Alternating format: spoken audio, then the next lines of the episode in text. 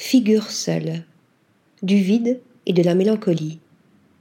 Brigitte Aubignac, Iman Chabigara, Marc Desgrands-Champs, Tim Etel et Jamel Tata, cinq artistes peintres travaillant en France, réunis autour du thème des figures solitaires. Telle est la magnifique exposition qui nous est donnée à voir cet été à la Fondation Lioufan d'Arles.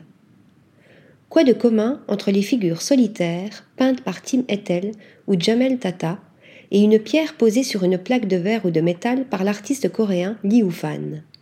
Le vide.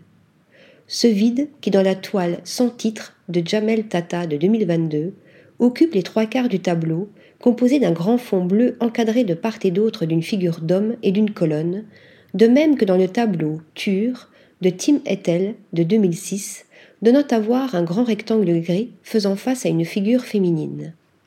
Troublante mise en abîme, le grand rectangle gris faisant écho à la pochette grise tenue par la jeune femme, obturant l'espace pictural, tandis que dans un autre tableau du peintre allemand, c'est plutôt une ouverture vers l'infini que semble représenter le grand cercle jaune vers lequel marche un homme figuré de dos. La confrontation de la figure humaine à l'ordre d'une géométrie par sa nudité et sa neutralité même exacerbe la sensation d'isolement et de silence, explique l'historien d'art Philippe Dagen commissaire de l'exposition. Les figures féminines et masculines, debout, de Tata, donnent l'impression de faire face, seules, à un monde et à un temps dont, si l'on peut dire, elles ne font pas vraiment partie.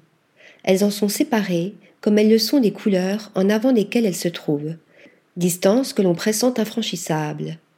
La sensation est aussi intense et parfois douloureuse dans l'étoile d'étel qui peint l'impossibilité de la communication.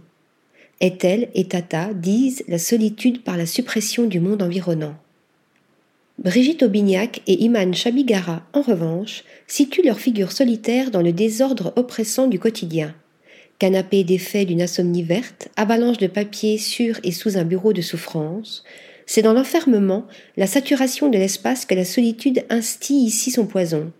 Flottant dans un espace et une temporalité floue, les personnages isolés de Marc Desgrands-Champs, quant à eux, semblent évoquer entre plusieurs réalités, entre le tangible et l'intangible.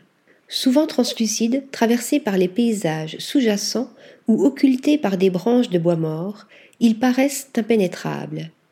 Tels des fantômes errant dans un monde étrangement inconsistant, ils exhalent, en leur évanescence, un prégnant et âcre parfum de solitude. Article rédigé par Stéphanie Duloup.